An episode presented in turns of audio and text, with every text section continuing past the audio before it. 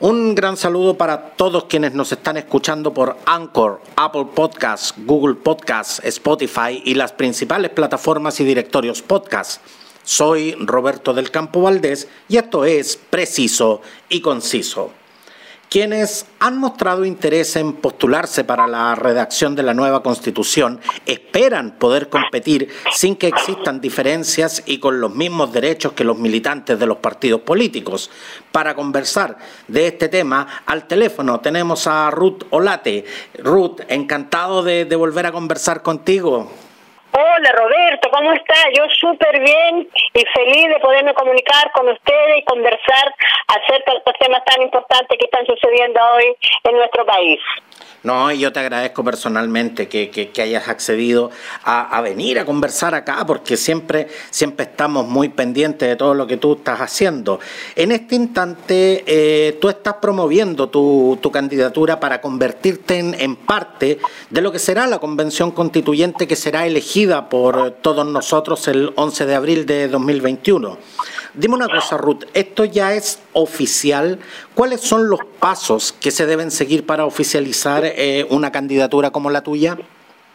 Bueno, esto es oficial porque eh, a mí me lleva el PRO, eh, me invitó antes del 25 de octubre, así que ahora estamos ahí trabajando arduamente con mi asesora Camila Sáez, que es una periodista también y que ella es la que nos está guiando para poder hacer un buen trabajo eh, en esta campaña para ser elegida para la nueva constitución.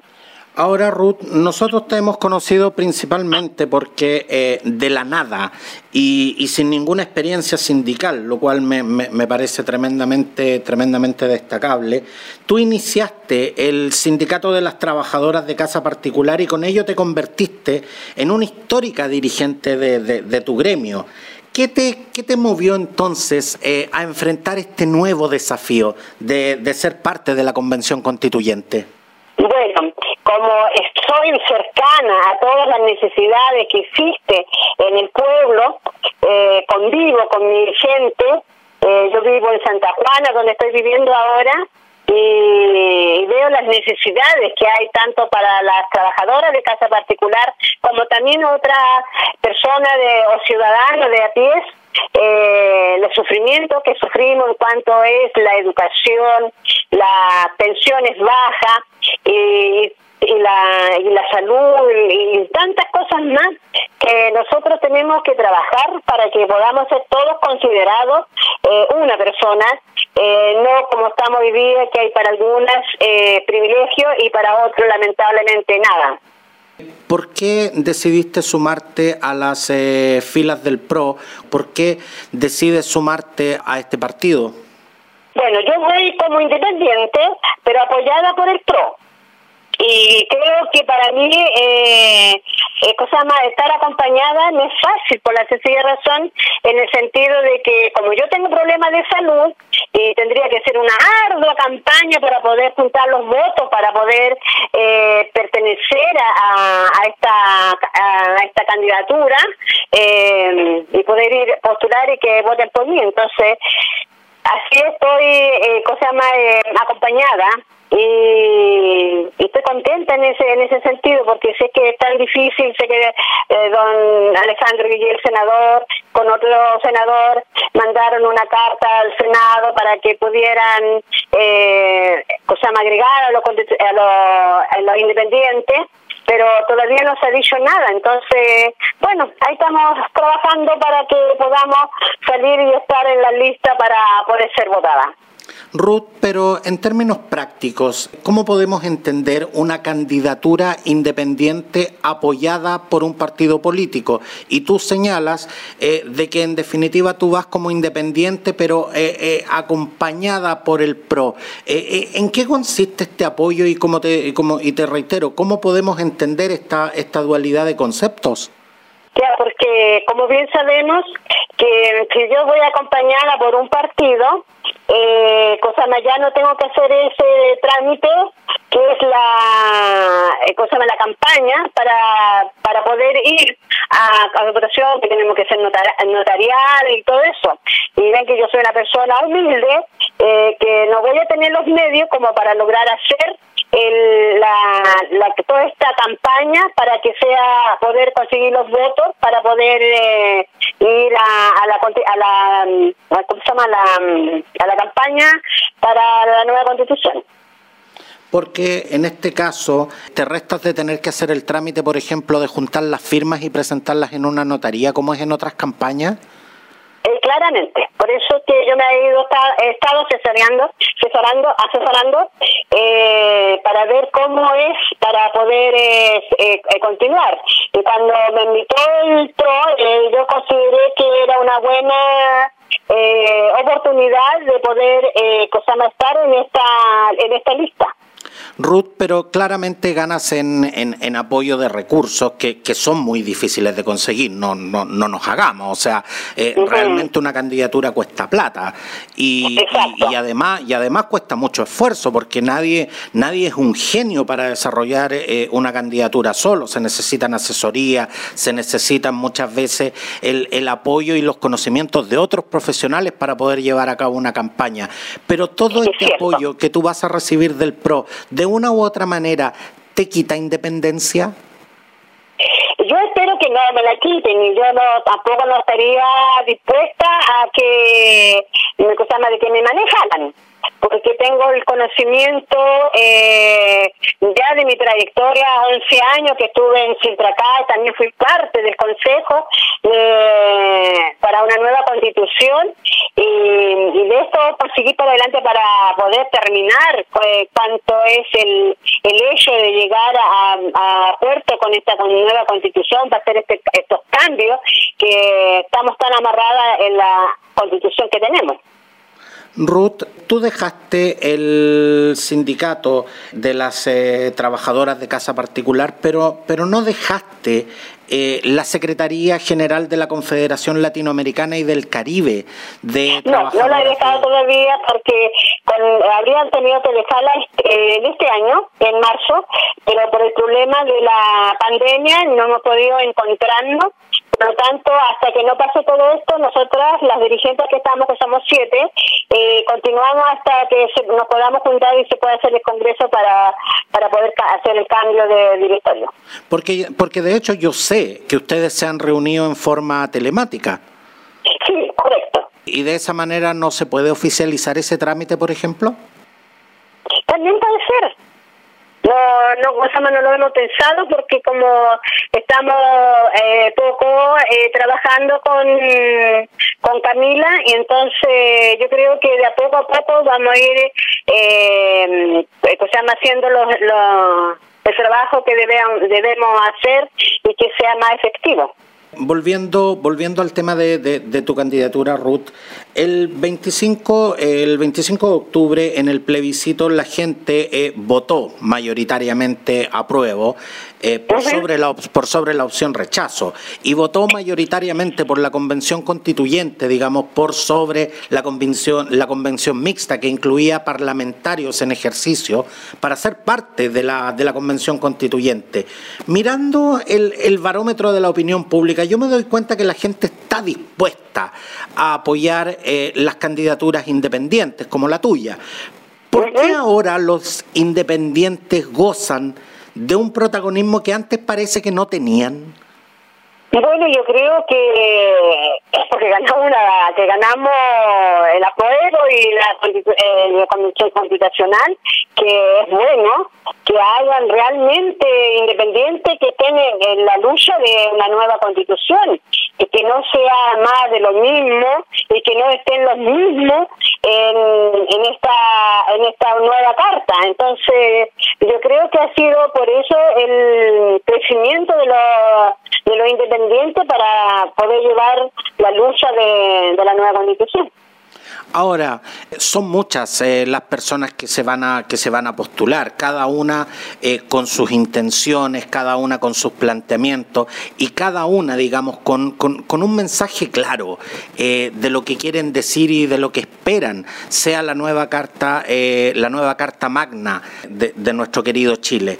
¿Cuáles cuáles son los puntos que, que tú consideras que tú, en definitiva, de ser electa, de ser elegida, perdón, como una constituyente pretendes dejar plasmados en, en esta nueva constitución? ¿Cuál es tu propuesta, Ruth? Bueno, para nosotros lo importante es eh, la educación, la salud, las pensiones, también un buen eh, régimen eh, que se nos reconozcan a nosotras como trabajadores de casa particular, como cualquier otro trabajador, sino que no como un trabajo de segunda clase, como está sucediendo hoy día. Esos son los mis cuatro planteamientos, hay el pueblo originario y también eh, la, la persona que también quiere, porque como tengo ya animalitos, eh, y veo mucho la, cómo se lastiman. También me gustaría que hubiera una protección para los animalitos. Protección a los animalitos. Hay, hay muchas personas que han rechazado ser parte de la, de la convención constituyente, ni siquiera, ni, ni siquiera se, se animan a una, a una candidatura, por el hecho de que consideran que no están preparados intelectualmente para este desafío. ¿Cuál es tu posición frente, frente a esto? Eh, bueno, yo creo que uno con ir yéndose a educando puede ir teniendo conocimiento y de ver, y bueno, nosotros tenemos esa. Como dijo una vez una trabajadora de casa particular que fue mm, ministra en el, primer año de presidencia de Evo Morales, eh, que se llamaba Casimira Rodríguez, que era de... Del Ministerio de Justicia. Y ahí le preguntaron cómo una trabajadora de casa particular podría, podría ser ministra, de, ¿y cómo se veía eso? Y ella dijo, ¿quién mejor que nosotros? Sabemos de justicia. Entonces yo pienso lo mismo, que quién mejor que nosotros sabemos las necesidades que tiene nuestro pueblo, que tiene nuestra gente, que tiene nuestros pueblos originarios, lo que tienen nuestros la, nuestros animalitos, todo. Entonces yo creo que estamos cerca muy cerca y vivimos en carne propia las necesidades de tener una buena carta magna para poder dirigir nuestro país. Descolgándome de tus palabras, Ruth, es más importante la experiencia, la cercanía, lo que se denomina la calle, por sobre lo que pudiera ser la formación académica de un constituyente?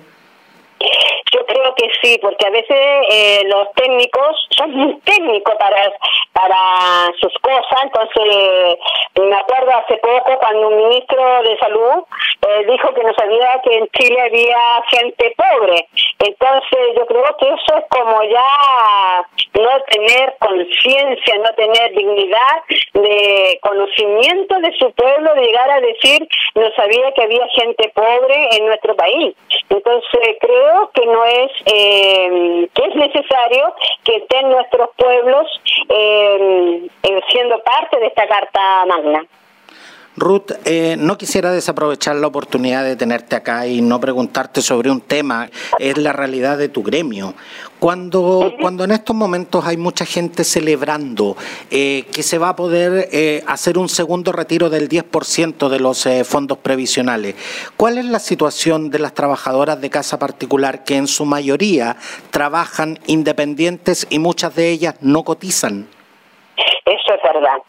Y además le cotizan por el mínimo, cuando así sus pensiones son mínimas también, entonces deja mucho que decir. Por eso es un trabajo que tenemos que hacer arduamente aquellos eh, del pueblo que seamos eh, que estamos sufriendo necesidades, que podamos ponerlo en estas cartas para que así mejore las condiciones. Y, bueno, y muchas trabajadoras, como se ha ido diciendo, van a sacar su plata y van a quedar en cero su, sus cuentas pero no, cosa más esto es por el mal reparto, por el mal trabajo que se ha realizado en nuestro país con los trabajadores y trabajadoras.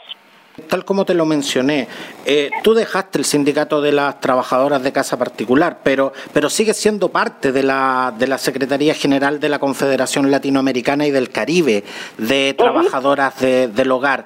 ¿Cómo, ¿Cómo se ve el panorama a nivel latinoamericano, Ruth, para tu gremio?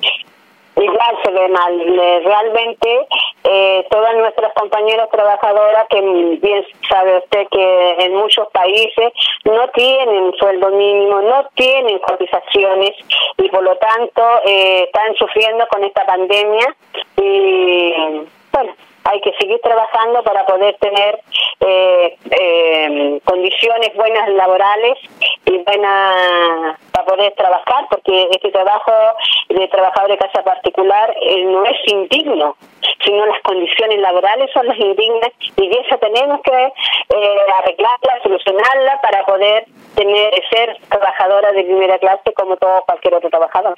Yo quiero, yo quiero decir, eh, Ruth, de que ningún trabajo es indigno y todos los trabajos son necesarios. Pero hay algo que me, llama profundamente la atención, Ruth, que es el hecho de que tú siempre te refieres eh, a lo que tú haces como un trabajo y siempre hablas de las trabajadoras de casa particular. Sin embargo, mucha gente que, que, ejerce el, servicio doméstico, eh, cuando uno les pregunta, eh, normalmente dicen, soy nana y no se, y no se reconocen eh, como trabajadoras. ¿Hasta dónde esto también ha llevado de que las condiciones eh, laborales y sobre todo la dignificación de tu trabajo no haya podido ser incorporada realmente a la sociedad? Sí, lamentablemente ha sido así mucho trabajamos porque trabajamos con el eslogan que el trabajo no es eh, no es indigno sino las condiciones laborales son las indignas para que llegara a, todas nuestras compañeras trabajadoras de casa particular y así se fueran empoderando y reconociéndose que este es su trabajo digno como cualquier otro porque si no estuviéramos nosotras eh, en una casa nuestros empleadoras no podrían ejercer como trabajadoras mm, profesionales porque no tendrían con qué dejar sus hijos, su casa. Entonces, la siempre estuve recalcando los 11 años que estuve en Sintracaf, en la federación, eh, diciendo que nosotros somos trabajadoras y no, no, no nos gusta que nos digan nana eh, para que o sea no se reconozca que porque la nana puede ser mi hermana mi hermano eh, no se llama una nosotros de una de otras personas. Somos trabajadores que estamos trabajando y por eso supone que recibimos un sueldo y las imposiciones y todo lo que es legal para cada una de las trabajadoras de casa particular y eso y ese es un punto importante, Ruth, que consideras debe estar incluida en, en la Constitución, que de una vez por todas se acabe la informalidad de, este tipo de trabajos que, para mi gusto, eh, son tan importantes y necesarios como cualquiera. Así es. De eso que nosotros estuvimos trabajando con la Confederación Latinoamericana y el Caribe más de 20 años, por el, eh, por el, eh, llegamos a tener el convenio 189 eh, de la OIT y fue ratificado acá en Chile y, luchamos para que fuera, bueno, que la ley que sacamos también, la 20.786, es, es una muy buena ley pero lo que nos pasa es que no tenemos fiscalización. Y si no tenemos fiscalización, es letra muerta. Entonces la lucha nuestra, eh, cuando yo estuve hasta el último año, eh, fue eso, fiscalización efectiva para las trabajadoras de casa particular. Yo hoy día tengo mucha pena porque nuestras compañeras que están hoy día en, la, en la dirigencia del sindicato y la federación votaron por una ley o aceptaron una ley que del 4.11 que considero yo a eso tendrá que verse en el futuro, pero hoy día es una muy mala ley, pero lamentablemente eh, ya salió y no hay nada que hacer, porque nosotros queríamos 4.11 más eh, el seguro de cesantía que ahí hubiera sido el 3%, que le pusieron, que le sacaron porque el 4.2 lo repartieron en tres ítem y el, la indemnización quedó en el 1%. Entonces, lo que van a tener las compañeras va a ser absolutamente nada y aquí que tengan un seguro de sentido tiene que pasar como dos años. Es bien enredada realmente la ley que salió y que muchas compañeras lamentablemente todavía no lo logran entender. ¿Y qué, ¿Y qué opinión te merece, Ruth, la, la campaña Cuida quien te cuida, que la diputada Maite Orsini impulsó fuertemente en un momento? Así es. Pero con eso fue que sacaron la ley de la 4.11 y cosa para mí no es una muy buena ley eh, no cosa más no digo nada hasta que realmente en dos años más se vea si realmente es efectiva o no.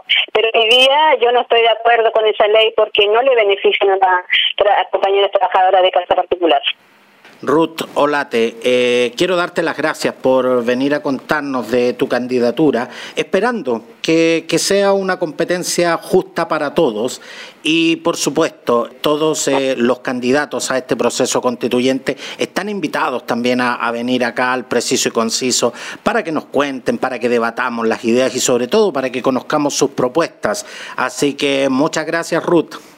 Gracias Roberto, muy amable y feliz de que estar invitada en esta oportunidad de conversar acerca de lo que es el trabajo doméstico y también eh, el futuro de Chile que está en nuestras manos. Muchas gracias Ruth. Gracias.